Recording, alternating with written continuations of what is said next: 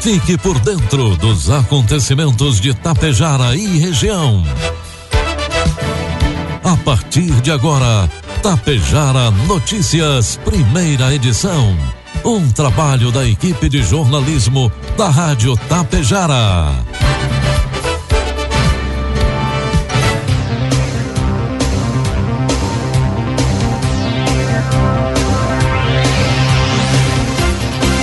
Bom dia, pontualmente, 7 horas da manhã.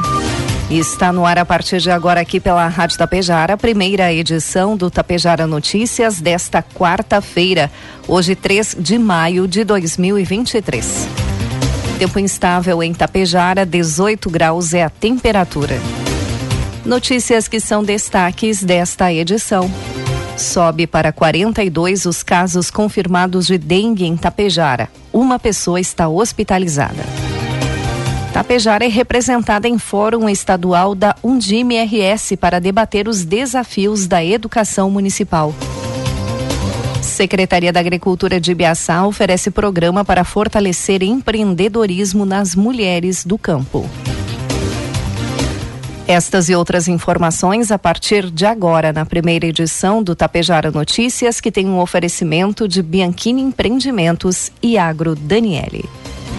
Você sabe o que são fertilizantes organominerais? São fertilizantes que unem o melhor da matéria orgânica enriquecida com minerais, gerando um produto completo e sustentável para grandes resultados. Conheça a Neorgan, a marca dos fertilizantes organominerais de uma empresa que desde 1990 acredita e investe aqui na região.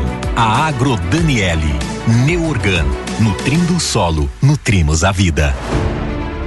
Bianchini Empreendimentos apresenta Edifício Fratelli. Localizado em área nobre da cidade, perto de tudo que você precisa, com excelente área de lazer e espaços cuidadosamente projetados para despertar as mais belas emoções. Apartamentos de dois e três dormitórios, com ambientes amplos e integrados. Salas comerciais térreas, pensadas em valorizar o seu negócio. Permita-se experimentar um novo estilo de vida. Permita-se conhecer o Edifício Fratelli. Produtos agrícolas. Preços praticados no dia de ontem pela Agro Daniele. Soja, preço final com bônus, cento e trinta reais. Milho, preço final com bônus, sessenta reais. E trigo PH 78 ou mais, preço final com bônus, setenta reais. A expectativa de recorde na produção de várias commodities na safra 2022-2023 e a previsão de crescimento de 11,6% do PIB do agro neste ano coloca o Brasil como um dos principais players do mercado internacional. Esse fator é reforçado pela nota Preços e Mercados Agropecuários, divulgados ontem pelo IPEA. O estudo também aponta para um movimento de queda nos preços domésticos e internacionais de alguns dos principais produtos, como soja, milho e trigo, no primeiro trimestre deste ano. Segundo o coordenador de Crescimento e Desenvolvimento Econômico do Instituto, José Souza Júnior, a soja está sendo negociada agora no menor patamar desde o ano 2020, mesmo com uma possível menor oferta pela quebra da safra da Argentina e também no Uruguai. De acordo com ele, o cenário não indica aumento de preços para a oleaginosa. Informe Econômico. O dólar comercial inicia cotado hoje a cinco reais e quatro centavos para a venda. Dólar turismo 5,24 e, e o euro a 5,55. O Banco Central anunciou ontem medidas para reforçar a segurança das transações via Pix. As mudanças, segundo a instituição, vão aperfeiçoar duas funcionalidades: a notificação de infração e a consulta de infrações vinculadas às chaves Pix. De acordo com o Banco Central, o aprimoramento envolve as informações armazenadas pela autoridade monetária e que são compartilhadas com as instituições financeiras que operam com Pix. As mudanças passam a valer a partir do dia 5 de novembro. Quanto à notificação de infração, permite que as instituições financeiras identifiquem e façam uma marcação das chaves e dos usuários sempre que houver suspeita de fraude na transação. E, segundo o Banco Central, também foram reformulados os tipos de dados disponibilizados às instituições financeiras para análises antifraude das transações via Pix. Com a alteração, será permitido acesso a um conjunto mais relevante de informações. Previsão do tempo. O tempo segue fechado, com céu encoberto nesta quarta-feira no Rio Grande do Sul. Chove no decorrer do dia na grande maioria das localidades e em alguns pontos com intensidade, por vezes moderada a forte. Em áreas próximas da fronteira com o Uruguai e no extremo sul, ocorrem até aberturas na nebulosidade e o sol pode até aparecer, mas em poucos municípios. Devido ao quadro de instabilidade, a temperatura muito pouco varia durante o dia, com baixíssimas amplitudes térmicas. Na campanha e na fronteira faz um pouco de frio agora pela manhã. Áreas de relevo nas regiões serranas terão neblina e nevoeiro durante o dia. A mínima foi registrada em Santana do Livramento, 11 graus. Neste momento faz 18 nos estúdios da Rádio Tapejar. As máximas não vão além dos 22 graus na região de Uruguaiana. A Metsu Meteorologia alerta que o episódio de chuva que teve início na segunda-feira vai durar até o começo da semana que vem e tem potencial a de ser mais significativa em muitos meses no estado. Os volumes devem ser altos a muito altos em diversas regiões. Todos os dias até segunda-feira deve ter chuva no estado, o que não significa que choverá em todos os municípios por uma semana seguida. No primeiro momento de maior instabilidade generalizada, vai até quarta-feira. Na quinta, embora chova ainda no estado, as precipitações perdem força e atingem número menor de localidades. Ocorre que entre sexta e sábado, novas áreas de instabilidade, inclusive fortes, se formam. Por isso, na sexta e no final de semana, a chuva se intensificará e com altos acumulados. Só entre terça e quarta-feira da semana que vem o tempo deve firmar. Os acumulados de chuva previstos pelos modelos numéricos até o começo da semana que vem passam dos 100 milímetros em muitos municípios. Algumas cidades devem ter mais de 200 e isoladamente pode até chover 300 milímetros em algumas cidades. Todos os modelos coincidem em indicar que os mais altos volumes devem ocorrer aqui na nossa região. Assim, em muitos locais, a chuva somente desses primeiros 10 dias de maio será equivalente a uma ou duas vezes a média histórica de precipitação do mês inteiro. Em algumas áreas do estado, os volumes excessivos podem causar ainda a elevação de rios e arroios com a possibilidade de inundações e até mesmo de enchentes. Vamos às imagens do satélite que mostram hoje tempo instável durante todo o dia, a previsão é de 32 milímetros. Para amanhã, tempo instável com chuva durante todo o dia, 14 milímetros. Amanhã, a temperatura deve oscilar entre 18 e 21 graus. Destaques de Itapejara e região. Agora 7 horas 8 minutos, 18 graus é a temperatura. E a Secretaria da Saúde de Itapejara divulgou ontem o boletim epidemiológico da dengue em Itapejara. Casos confirmados de dengue, 42. Uma pessoa está hospitalizada. E há 80 pessoas suspeitas de dengue, aguardando o resultado. E desde o início do ano, Sananduva já contabilizou 223 casos confirmados de dengue. A maioria das pessoas doentes se concentram nos bairros do município. A situação preocupa as autoridades de Sananduva. Pelo menos quatro dos infectados precisaram ser internados para tratamento dos sintomas. Uma lei municipal de Sananduva foi editada para punir, por meio de multa, os cidadãos que não trabalham para eliminar os focos do mosquito. Equipes da Prefeitura de Sananduva atuam na fiscalização e no combate ao mosquito. E a falta do diagnóstico de dengue no Rio Grande do Sul impacta no agravamento da doença. A preocupação vem dos especialistas em saúde e reforça a importância dos cuidados para evitar a reinfecção. É importante lembrar que são quatro sorotipos diferentes de dengue. Portanto, teoricamente, uma pessoa pode ter até quatro vezes dengue. Quando a doença retorna, é com maior gravidade. Então, este é sempre um receio, o retorno da dengue cada vez mais com mais sintomas mais casos graves e que, infelizmente, pode levar a óbito, disse o epidemiologista e professor da Universidade do Rio Grande do Sul, Paulo Petri. Em 2023, o Rio Grande do Sul já registrou mais de 9 mil casos de dengue, conforme a Secretaria Estadual da Saúde. Quase 6 mil casos estão sob investigação. 15 pessoas morreram por causa da doença. O principal vetor da dengue é o mosquito Aedes aegypti. O vírus é transmitido para humanos por meio da picada da fêmea do mosquito infectado. Não existe transmissão de uma pessoa para outra. A limpeza para a eliminação de criadouros com água parada e o uso de inseticida nos municípios são algumas das medidas de prevenção. O uso de repelentes e mosquiteiros também são alternativas. Os sintomas da dengue são febre alta, de 39 a 40 graus, com duração de 2 a 7 dias, dor atrás nos olhos, dor de cabeça, dor no corpo, dor nas articulações, mal-estar geral, náusea, vômito, diarreia e manchas vermelhas na pele com ou sem coceira. E lembrando que os boletos do IPTU 2023 aqui de Tapejara estão disponíveis para pagamento no site da Prefeitura de Tapejara, www.tapejara.rs.gov.br. Você tem a oportunidade de imprimir a guia para pagamento. O cidadão também lá pode conferir os seus débitos digitando o número do CPF ou CNPJ do proprietário do imóvel. O pagamento do IPTU aqui em Tapejara à vista pode ser feito até o dia 15 de maio com 30% de desconto.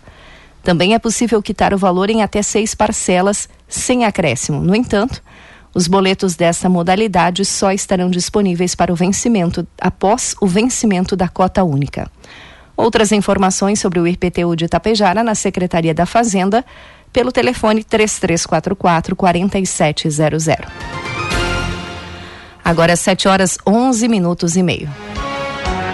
Na semana passada, foi realizado em Novo Hamburgo o Fórum Estadual Ordinário da Undime RS, que é a União dos Dirigentes Municipais do Rio Grande do Sul, com a temática Aprendizagens e Financiamento Desafios da Educação Municipal. O evento reuniu representantes de municípios do Rio Grande do Sul, Santa Catarina e Paraná para discutir temas relevantes para a educação e apresentar soluções para melhorar a qualidade do ensino oferecido pelos municípios. Tapejara esteve representada no evento pela coordenadora de educação da Secretaria de Educação, Elaine Elisa Hanel, e pela presidente do Conselho Municipal de Educação, Rossandra Maria Fortunato. Elas participaram ativamente dos debates e reflexões propostos e trouxeram suas contribuições e experiências para enriquecer as discussões. Segundo a secretária de Educação de Tapejara, Jaqueline Palma, a participação de Elaine Rossandra no fórum foi uma importante iniciativa para que Tapejara possa continuar oferecendo um ensino de qualidade e melhorar ainda mais a educação municipal. Na semana passada, a diretora da Secretaria de Agricultura de Biaçá, Andriele Balancin, juntamente com a supervisora do Senar RS de Erechim, Maíse Ruviaru, estiveram na comunidade de Santa Terezinha para a apresentação do programa Mulheres em Campo. Esse programa faz parte da cartela de curso oferecido gratuitamente pelo Senar e busca desenvolver competências de empreendedorismo e gestão, visando o desenvolvimento pessoal e da propriedade rural. O curso tem a duração de cinco encontros que serão realizados uma vez por mês com duração de oito horas cada. Podem participar mulheres da comunidade interessadas nos temas que serão trabalhados durante o programa, que são diagnóstico e empreendedorismo, planejamento, custos de produção, indicadores de viabilidade e comercialização e desenvolvimento pessoal.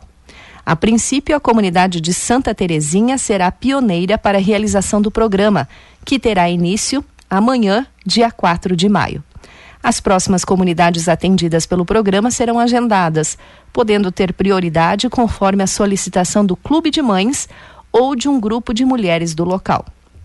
O curso Programa Mulheres em Campo é uma realização do governo de Biaçá, por meio da Secretaria da Agricultura e do Sindicato Rural de Sananduva, em parceria com o Senar RS. Nesta semana foi realizado o sorteio dos ganhadores dos prêmios da campanha Nota Fiscal Gaúcha de Charrua, referente ao mês de abril. Os sorteados ganharam um prêmio no valor de quinhentos reais cada. Bruna Roncalho e Roberto Carlos Palhares dos Santos. Ambos têm 90 dias para retirar o prêmio junto à tesouraria da Prefeitura de Charrua. Para participar dos sorteios, deve-se fazer o cadastro no programa através do site www.nfg.cefaz.rs.gov.br e sempre que for realizar compras, ter por costume solicitar ao vendedor que inclua o número do CPF no documento fiscal. 7 horas 15 minutos. Dois criminosos foram presos na tarde de ontem em Coxilha após serem encontrados com um carro furtado.